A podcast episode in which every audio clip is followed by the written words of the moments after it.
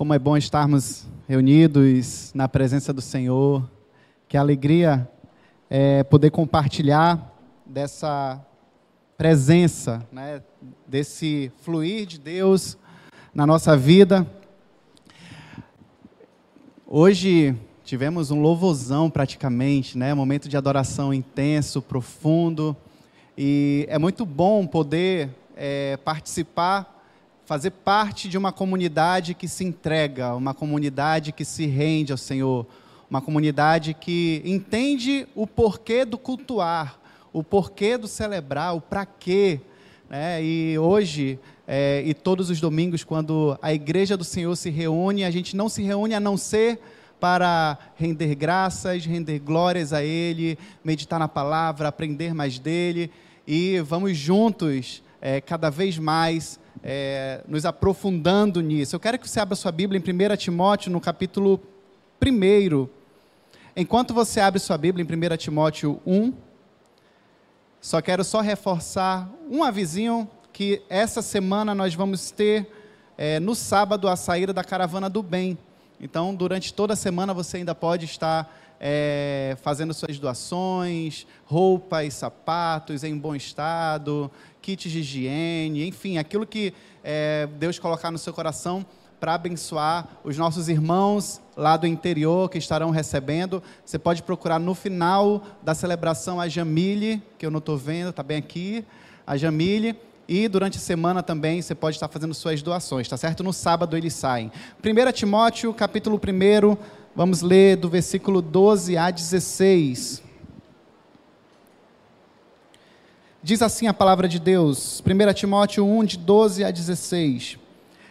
Agradeço àquele que me deu forças, Cristo Jesus, nosso Senhor, que me considerou digno de confiança e me designou para servi-lo, embora eu fosse blasfemo, perseguidor e violento.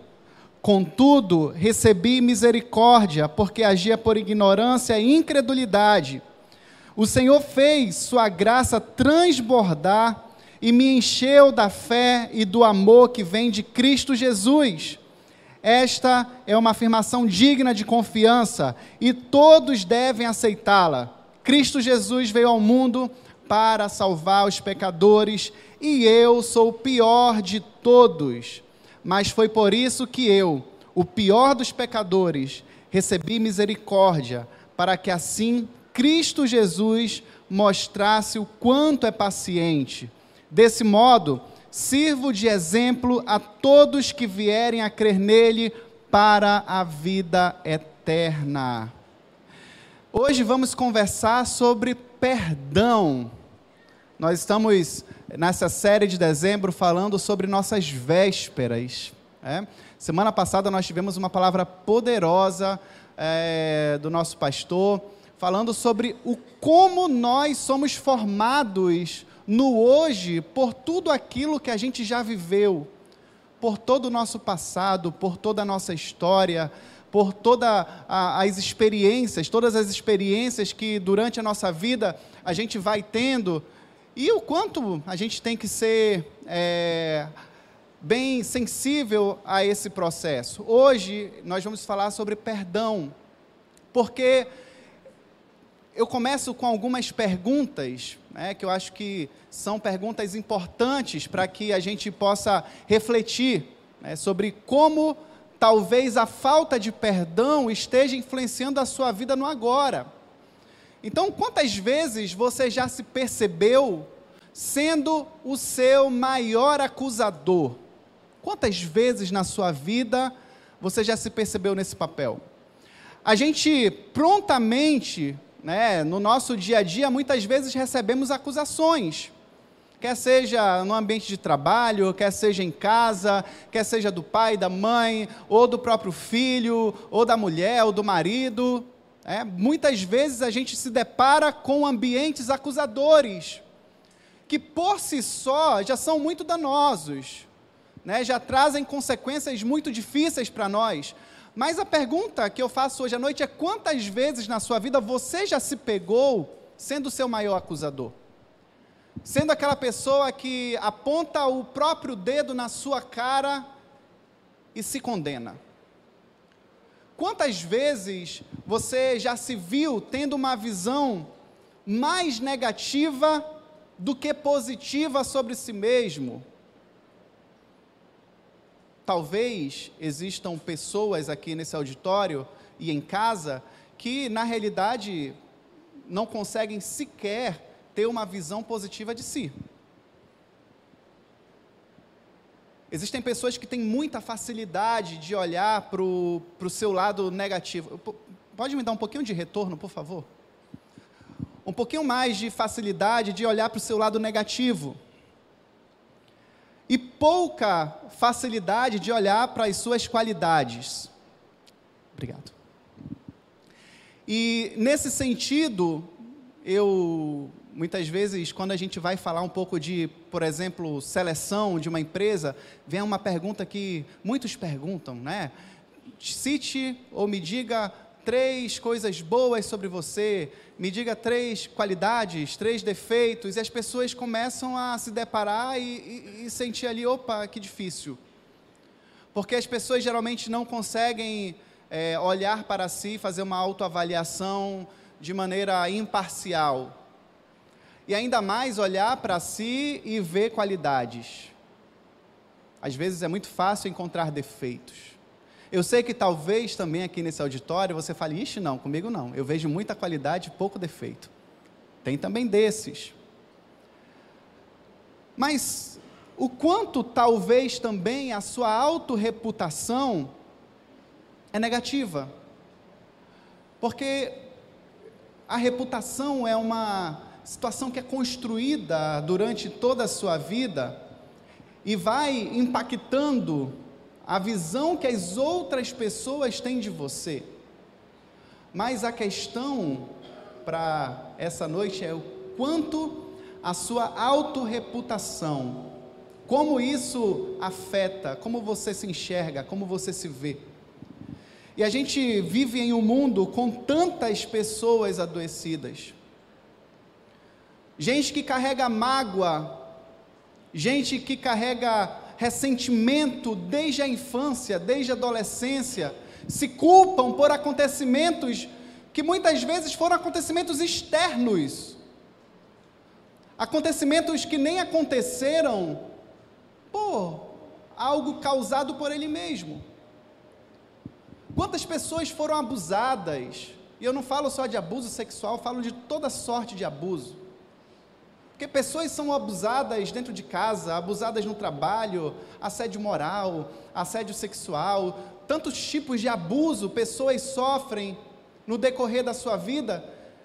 E é interessante que o modus operandi do abusador faz com que aquele que é abusado se sinta culpado.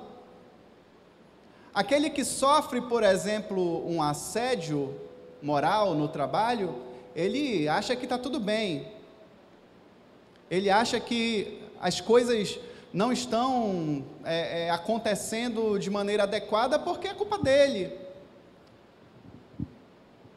Quantas pessoas estão adoecidas e não conseguem ter uma visão clara? Perdas, sofrimento. E hoje, nessa noite, eu quero fazer um convite para nós sairmos dos extremos.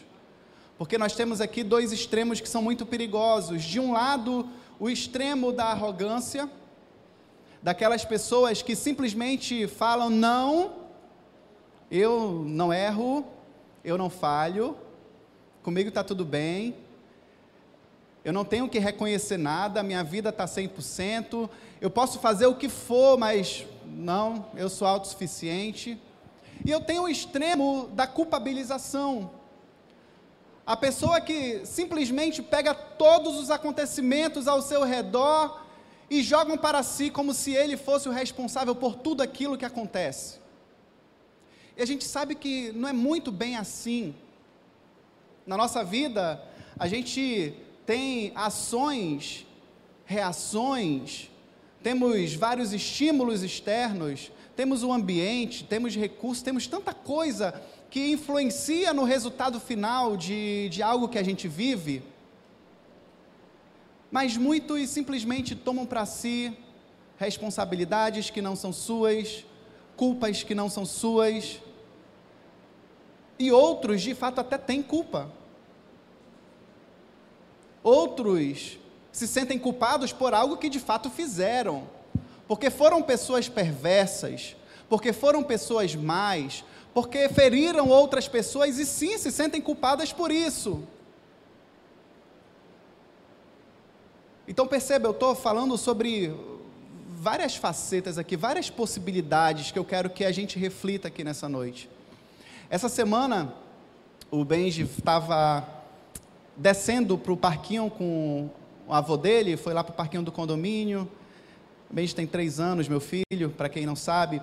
E quando ele estava lá brincando, passou uma outra criança com um carrinho daqueles elétricos, né? coisa que ele não tem. O carrinho elétrico andando para lá, ele, os olhos dele brilharam.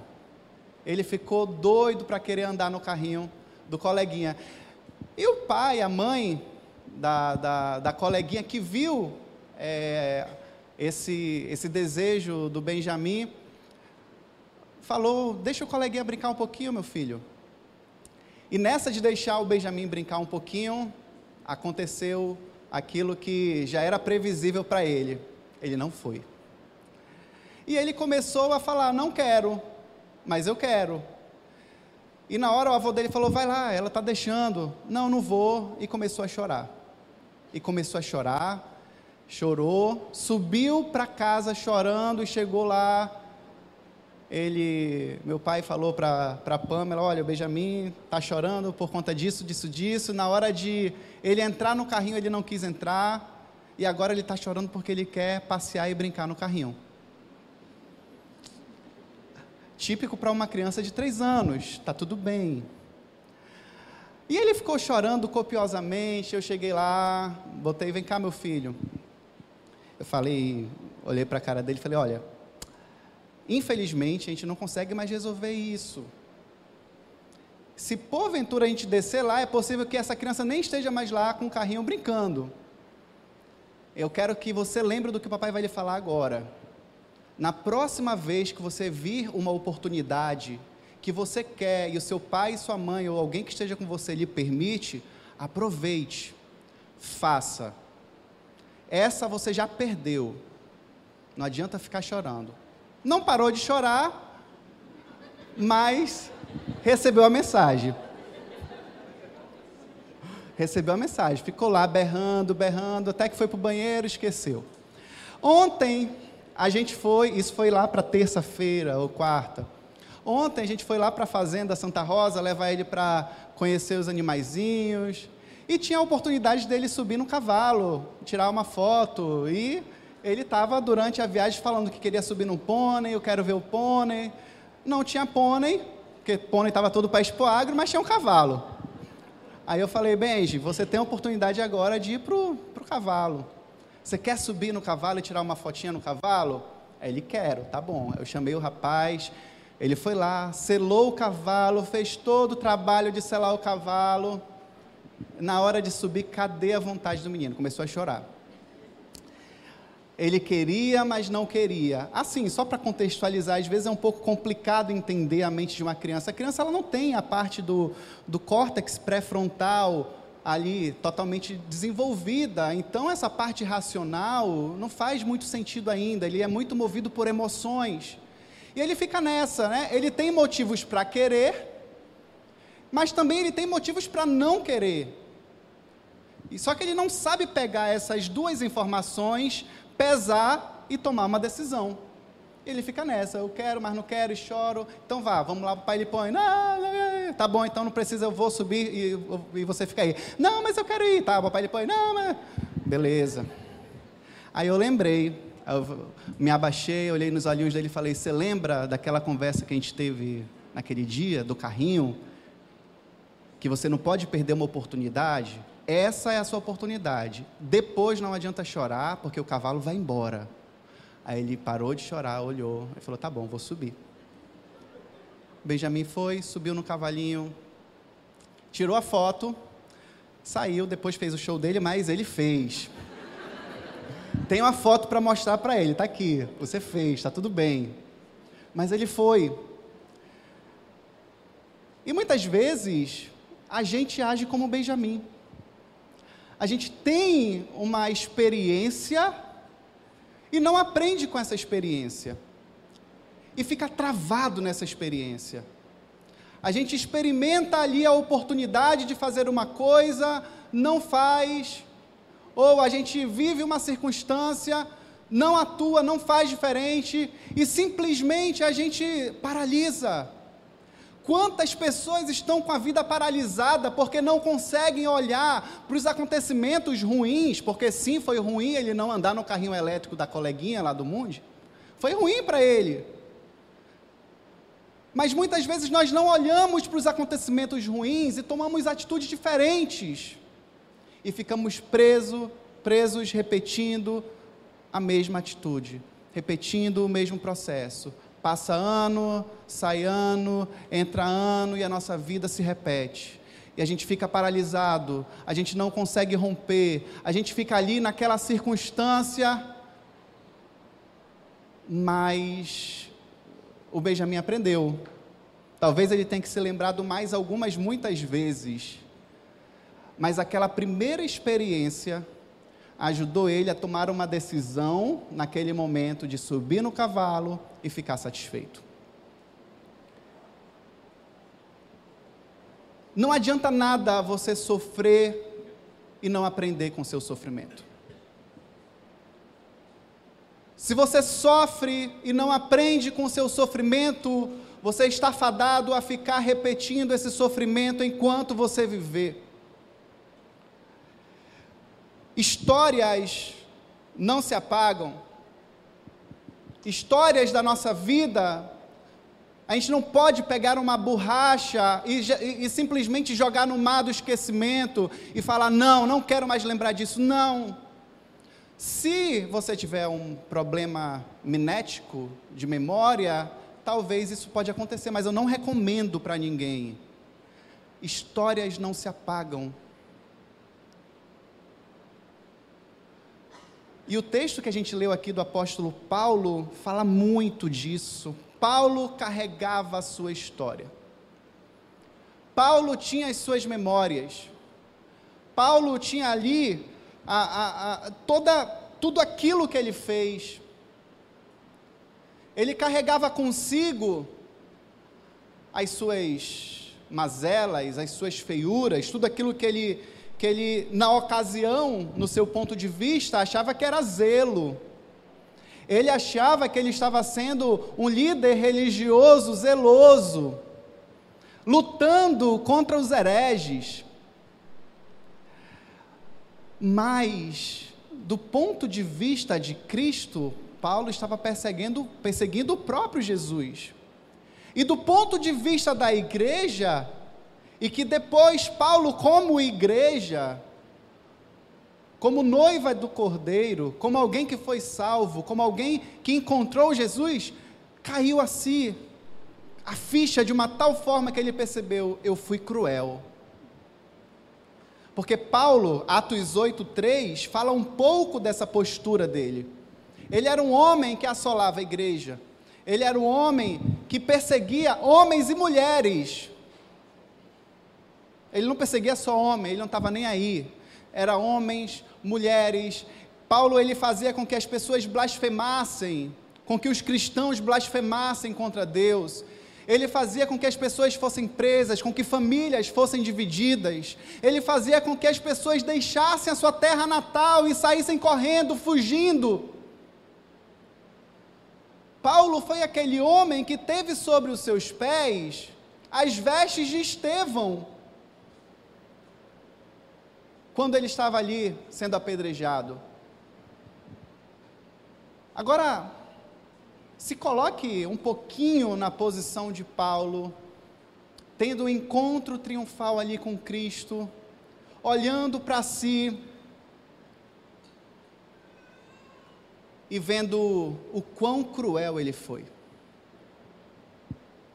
Que na realidade ele estava perseguindo o próprio Deus Imagina ter que lidar com essas memórias, imagina ter que lidar com essas lembranças, Imagina você ter que lidar com tudo aquilo que você fez e agora você não faz mais, e pelo, muito pelo contrário, você está do outro lado.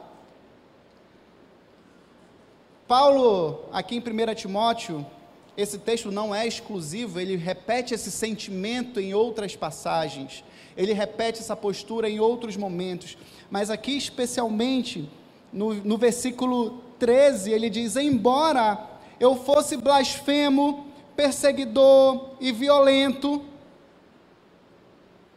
Paulo diz claramente aqui: Eu não esqueci do que eu fiz. As coisas que eu fiz não saíram da minha cabeça, eu lembro. E ainda me considero, por conta disso, o pior dos pecadores. Me considero o pior. E mesmo eu sendo o pior dos pecadores, ele fala: recebi a misericórdia para que assim Cristo Jesus mostrasse o quanto ele é paciente. Queridos, Paulo ele enfrentou um processo de perdão. Eu poderia dizer que foi um processo de perdão tríplice. Perdão espiritual, perdão interno e perdão externo. O perdão espiritual foi o catalisador de tudo. Foi ali o ponto de partida para que ele encontrasse a liberdade na vida dele. Mas Paulo teve que aprender a lidar com os seus monstros. Ele teve que aprender a lidar com aquilo que perseguia ele, muitas vezes as memórias, as falas, os discursos, talvez o último discurso de Estevão, e Paulo ali tendo que lidar com isso. E o terceiro perdão que ele enfrentou foi o perdão externo, porque ele teve que lidar com a necessidade de ser perdoado pela igreja. Porque essa igreja precisava recebê-lo, precisava confiar, precisava saber que ele não era um intruso, talvez esperando ali só a hora para dar o bote. E pesa sobre nós, em um mundo que cobra de nós inerrância, eu não falo de nós apenas no contexto cristão, mas cobra da humanidade, das pessoas em si. O mundo cobra inerrância.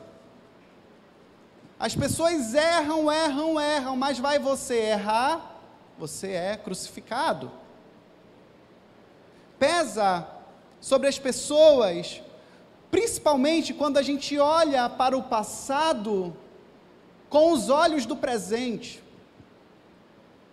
E uma das coisas que mais machucam pessoas que carregam histórias mal resolvidas é olhar para o seu passado com os olhos do hoje. Porque você coloca sobre você um jugo que você não merece. É como se você fosse responsável por não saber aquilo que você sabe agora. É como se você fosse responsável por não ter tomado uma atitude há 10 anos atrás que você tomaria hoje em 2023. E as pessoas simplesmente esquecem que o tempo era outro, as circunstâncias eram outras, as pessoas eram outras, mesmo que sejam as mesmas pessoas que estão no seu cotidiano hoje, elas eram outras. Inclusive você era uma outra pessoa. Os recursos eram outros.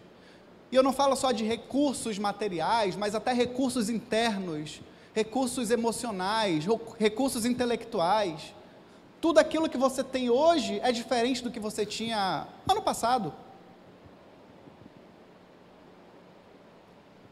Mas ainda assim, as pessoas escolhem não conscientemente, porque parece que a pessoa está escolhendo, né? Mas as pessoas insistem em carregar sobre si o peso da culpa.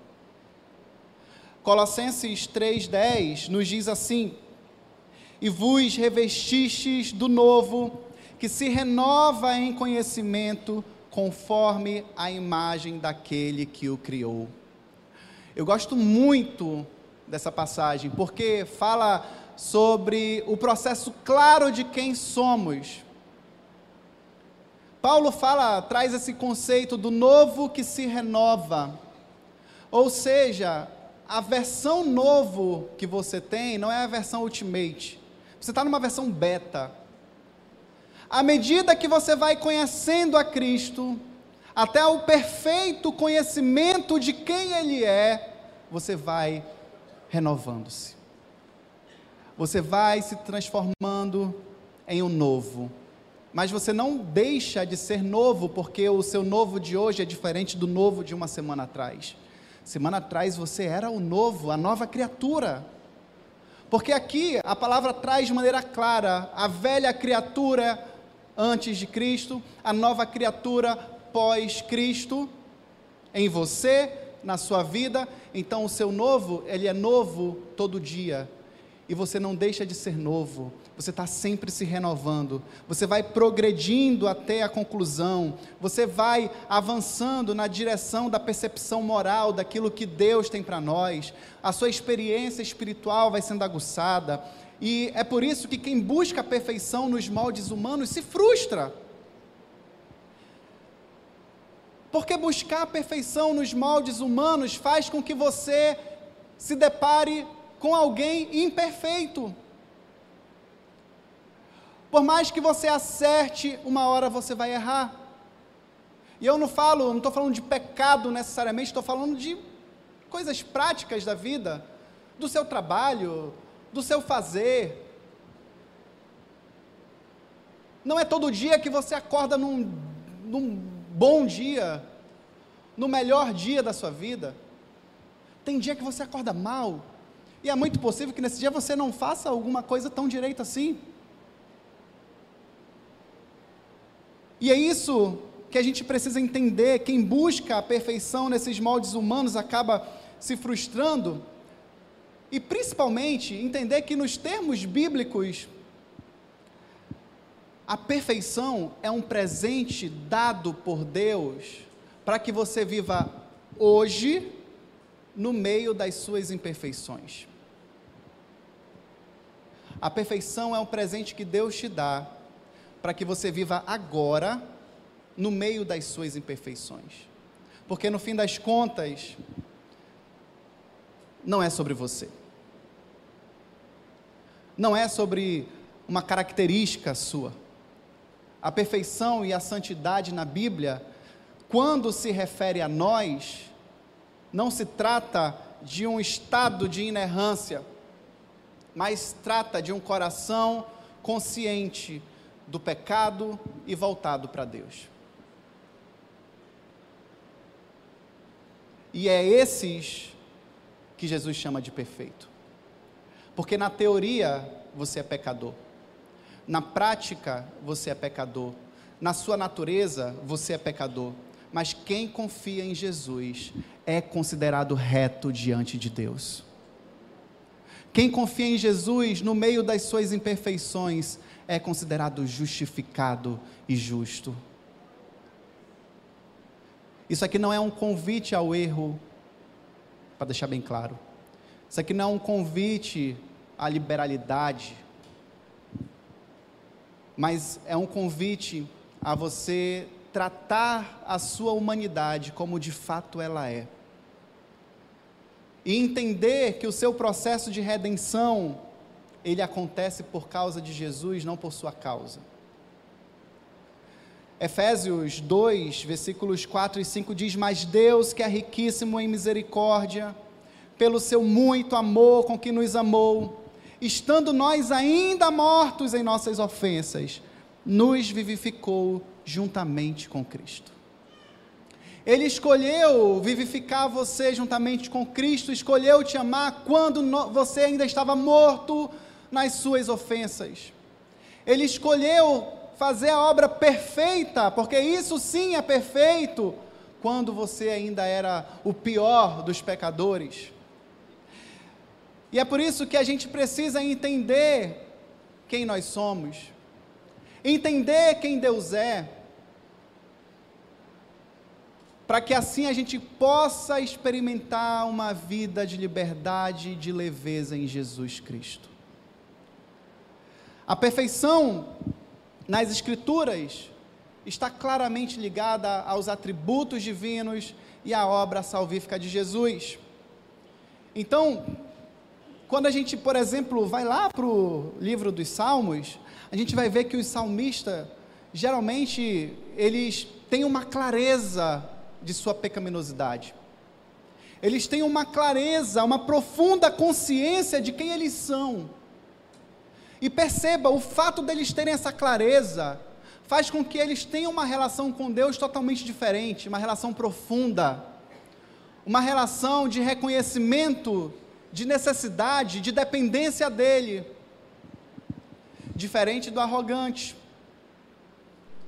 que não se vê diferente daquele que se acha a última bolacha do pacote, diferente daquele que se acha que por seus méritos está alcançando tudo aquilo que precisa. O Salmo 51, por exemplo, fala bastante sobre a reação de Davi ali naquele momento em que ele se pegava em um estado de total distanciamento interno por ter cometido pecados horríveis. E o Salmo 51 fala muito sobre esse estado de reconhecimento da sua pecaminosidade e o quanto o poder de Jesus, o poder do Pai, o poder de Deus, era suficiente ali naquela hora. O próprio apóstolo Paulo, Romanos 7, 25, diz: De mim mesmo, com a mente, sou escravo da lei de Deus mas segundo a carne da lei do pecado. Paulo estava dizendo: olha, a minha mente, racionalmente, ela é escrava de Deus. Eu escolho entregar a minha vida, eu escolho entregar os meus dias, eu escolho servir, eu escolho andar conforme os preceitos de quem me salvou, mas a minha carne, segundo, é escrava do pecado. E é por isso que ele fala: olha, quem está em pé, cuide para que não caia. Fique atento. E quando a gente vai lá, mês passado a gente estudou bastante sobre as igrejas do Apocalipse, e a gente vai lá em Apocalipse 3,17, a gente percebe a palavra de Deus voltada para a igreja de Laodiceia. Uma igreja que estava em um estado de arrogância, uma igreja rica, que falava: Eu tenho tudo, eu sou rico e eu enriqueço-me. A riqueza que eu tenho é eu que me dou, eu me enriqueço. E Jesus fala: Ei, vocês não passam de pobre, cego e nus. Vocês não conseguem reconhecer quem vocês são vocês não conseguem se perceber o estado que vocês estão. E assim a gente passa a se relacionar com um Deus que olha para nós, que quando estamos sem Ele, somos como essa igreja miseráveis, pobres, cegos e nus. Mas Ele nos chama e derrama sobre nós misericórdia derrama sobre nós uma graça infinita, uma graça que superabunda. Esse Deus que é digno, esse Deus que é santo, esse Deus que é justo, esse Deus que é reto, que é perfeito, escolhe derramar sobre você uma graça sem fim. Mas ainda assim, tem pessoas que não conseguem se perdoar. E perdoar a si mesmo é especialmente difícil quando o seu pecado ele teve um impacto significativo na vida de outra pessoa. Às vezes até é mais fácil se perdoar por algo que não atingiu ninguém, só você. Mas quando você tem a consciência de que aquilo que você fez atingiu uma terceira pessoa, quarta, quinta, sexta, e você não consegue muitas vezes mudar a circunstância, é muito difícil lidar com esse processo de auto-perdão. A gente olha para a história de Zaqueu e a gente vai ver um homem que encontrou Jesus e que foi olhado, que foi enxergado, que foi abraçado, e que no meio das suas imperfeições, Jesus disse: Ei, Zaqueu, hoje eu vou repousar na tua casa. Isaqueu, em um sinal de conversão, em um sinal de entrega, em um sinal de alguém que recebeu o perdão genuíno de Cristo, disse assim: Ei, tá bom, eu vou pegar tudo que eu tenho, porque eu sei que eu enganei pessoas. Eu sei que pessoas foram lesadas pelas minhas práticas. Vou devolver quatro vezes mais para elas. E vou dar a metade do que eu tenho para os pobres. Perceba que o movimento de Zaqueu, talvez aqui representasse um movimento de reparação não apenas para reparar algo que aconteceu, mas para reparar algo interno. Porque ele poderia simplesmente reparar as práticas, o roubo, tudo aquilo que ele fez, devolvendo o valor igual ou duas vezes mais. Mas Zaqueu queria ali se sentir totalmente livre dessa culpa. Zaqueu escolheu reparar os seus erros Agora perceba, não necessariamente, mesmo recebendo quatro vezes mais, a pessoa iria perdoar Zaqueu. Talvez ele chegou com alguém, só coisas da minha vozes da minha cabeça, tá, gente? Isso não está na Bíblia. Talvez ele tenha chegado com alguém e esse alguém falou para ele: Eu recebo quatro vezes mais do que você me roubou, mas eu não te perdoo porque naquele momento, essa sua prática causou um dano irreversível na minha vida. E aí? O que, que Zaqueu podia fazer? A Bíblia não ensina a você ser perdoado. A Bíblia ensina você a perdoar. Entenda isso. Existem pessoas que estão, até hoje, carregando peso, culpa, danos irreparáveis no seu dia a dia. Porque, mesmo tendo pedido perdão, mesmo tendo reparado danos, sabem que não foram perdoadas e carregam essa culpa consigo.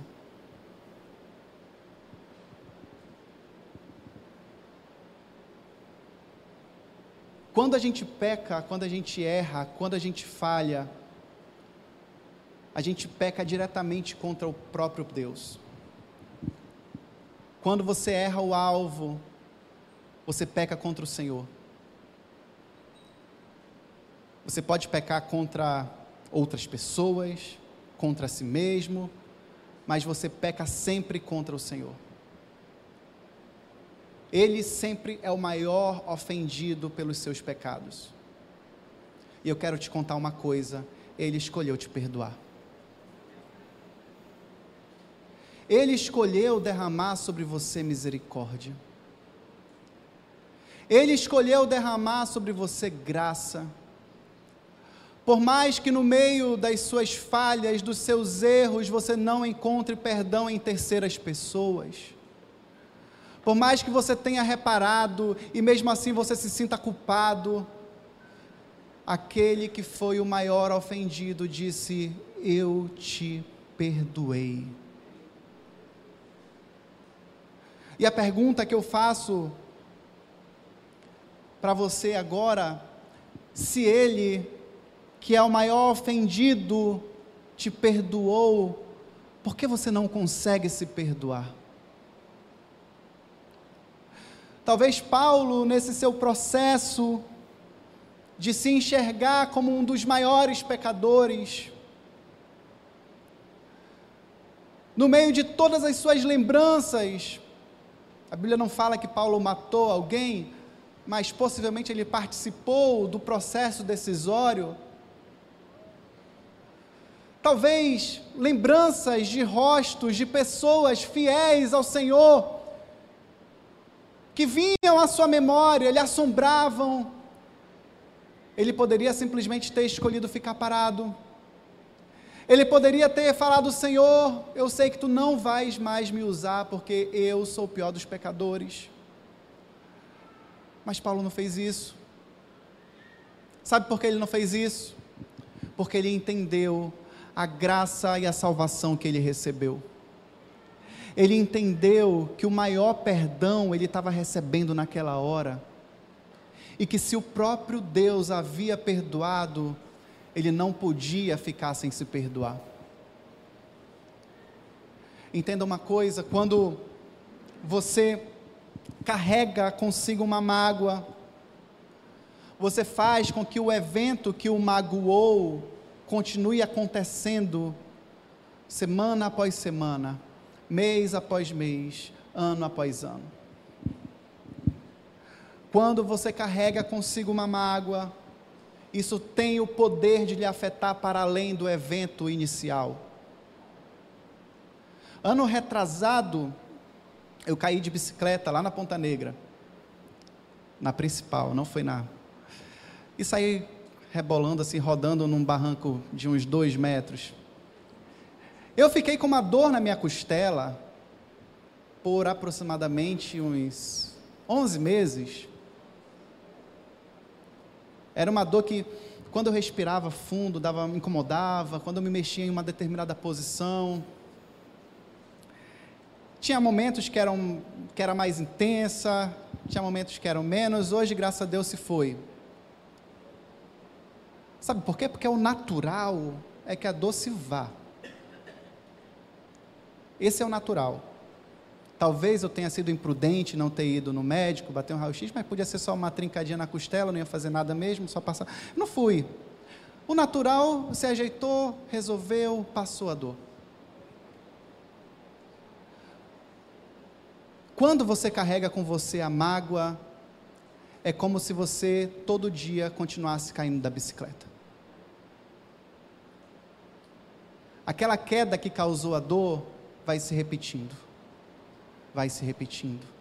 Perceba, mas ela não aconteceu mais. Mas a dor vai se prolongando. A dor vai se intensificando. A dor vai se tornando mais forte. Vai se tornando mais intensa. Vai se tornando crônica. E acaba que você passa muito mais tempo do seu presente gastando energia com o evento do passado. E no fim das contas, as suas forças para as demandas do seu presente você não tem. Você adoece. Você fica paralisado. Você não consegue se mover porque o seu passado está tomando conta do seu presente. O que eu estou falando aqui é uma coisa assim, que dentro da clínica a gente encontra muito. Muito. Pessoas que estão com sua vida, com seu presente, totalmente paralisados, porque estão gastando energia com acontecimentos de 5, 10, 15 anos atrás. E a pessoa não avança, a pessoa não cresce, a pessoa não rompe, a pessoa não consegue simplesmente viver algo novo na sua vida, porque não tem mais força. E isso parece algo talvez claro, que quem tem, tenha que estar tá vendo. Não. Porque muitas vezes a gente só dá atenção para as coisas que são gigantescas, grandes. mas talvez você possa estar carregando mágoas, ressentimentos contra você mesmo, contra o seu passado, contra a sua história, de pequenas coisas que vão se juntando e que você vai depositando dentro do seu coração, e isso vai lhe paralisando, vai lhe incapacitando. Eu quero te dizer que a narrativa das Escrituras, ela tem um convite intenso a perdoar. Desde o perdão coletivo, de Deus ensinando o seu povo a perdoar, ao perdão individual. Jesus, ele ensina muito sobre perdão. Sabe por quê? Porque ele sabia, ele pressupõe que o nosso estado de pecaminosidade vai fazer com que a gente recorra muito ao arrependimento. Vai fazer com que a gente precise se arrepender com frequência. E é por isso que ele ensina muito sobre perdão. E ele fala sobre o perdão ao próximo. Perdoe 70 vezes 7. Imagina você que lida com os seus erros diariamente. Entenda que perdoar-se é um passo para que você vença o peso que o passado tem sobre você. É um passo que vai fazer com que você encontre finalmente o estado da cura. É um passo que vai fazer com que você enxergue e entre em um estado de pacificação, que você se apazigue com você mesmo e entenda que isso faz parte da resolução dos seus problemas porque enquanto você tiver esses conflitos, os seus problemas persistirão. E eu quero te convidar a olhar para si mesmo com a compaixão que o Pai tem sobre você. Olhe com a compaixão que o Pai te olha. Antes, quando eu era menino, eu pensava como menino, fazia coisas de menino. O convite dessa noite é deixe esse menino que possivelmente tanto ainda lhe machuca, essas histórias que tanto lhe fazem mal, serem tocadas pelo toque de Jesus. Permita-se. E entenda que a graça de Jesus, ela é muito mais poderosa do que a ofensa de Adão. Aí tem gente que fala, não, mas Adão só pegou e comeu uma fruta com a Eva, tal. Entenda. Adão, ele representa o maior pecador da humanidade. porque ele ali está ali a representação clara da cisão, da separação entre Deus e o homem e a necessidade da obra de salvação de Jesus. Se a gente pegar o maior dos pecadores, a gente pode olhar para Adão.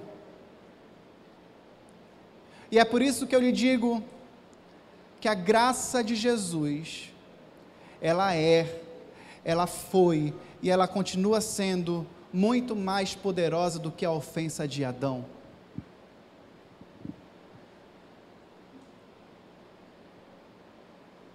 E ele ainda assim fez com que a sua obra fosse completíssima. E eu pergunto mais uma vez: se ele, que foi o maior ofendido, se ele que foi o maior afetado, escolhe perdoar você, por que, que você não se perdoa? Por que, que você não se permite receber o amor do Pai? Quando você olha para si e recebe o perdão do alto, você tem a possibilidade de olhar para o seu passado mesmo que os seus atos tenham sido profundos, tenham causado danos até irreparáveis a outras pessoas, mesmo que isso seja um peso sobre você, mesmo que você se lembre como Paulo de quem você foi, daquilo que você fez, mesmo que você se considere como Paulo o pior dos pecadores, não tem problema. Lembra do que eu falei logo no começo? A intenção não é que você esqueça do seu passado. A intenção não é que você esqueça daquilo que você fez ou viveu ou até sofreu. Mas a intenção é que você receba de maneira integral o perdão de Jesus, a ponto de que esse perdão invada todo o seu ser e você consiga se libertar de todas as amarras que lhe prendem. Esse perdão que Jesus nos dá, não é simplesmente para a gente, eu falo simplesmente como se fosse pouca coisa, mas é a coisa mais maravilhosa, mas não é apenas para você ir para o céu e encontrar com Ele, mas Ele lhe dá um perdão integral, para que você possa olhar para si, para o seu passado, para a sua história e falar: beleza, isso faz parte de quem eu fui, de quem eu fui mas Ele me perdoou o maior ofendido me perdoou. Não tem por que eu carregar o peso da culpa, do medo, do temor. Não tem por que eu ficar me jogando da bicicleta toda semana, rememorando a minha dor. Se eu posso dar um passo novo, se eu posso experimentar a cura, se eu posso experimentar um novo momento, uma nova história.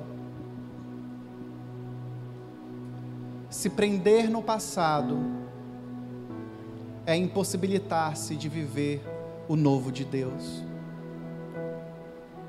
Permita-se receber esse novo que se renova dentro de você. Permita-se receber do Senhor a cura para o seu coração, a cura para a sua alma, a cura para o seu interior. É continuar se enxergando como imperfeito, sim. É continuar se enxergando como pecador, sim mas levantar a cabeça e saber que você é o embaixador daquele que é perfeito. Isso não é coisa de menino, isso é coisa de gente grande. Isso é coisa de quem tem coragem para olhar para si e dar a Deus para as suas amarras. E dar a Deus para as suas feiuras e dar a Deus para o seu passado. E fazer como o menino Benjamim, de três anos, que sofreu, que chorou, mas que na oportunidade seguinte aprendeu e fez diferente.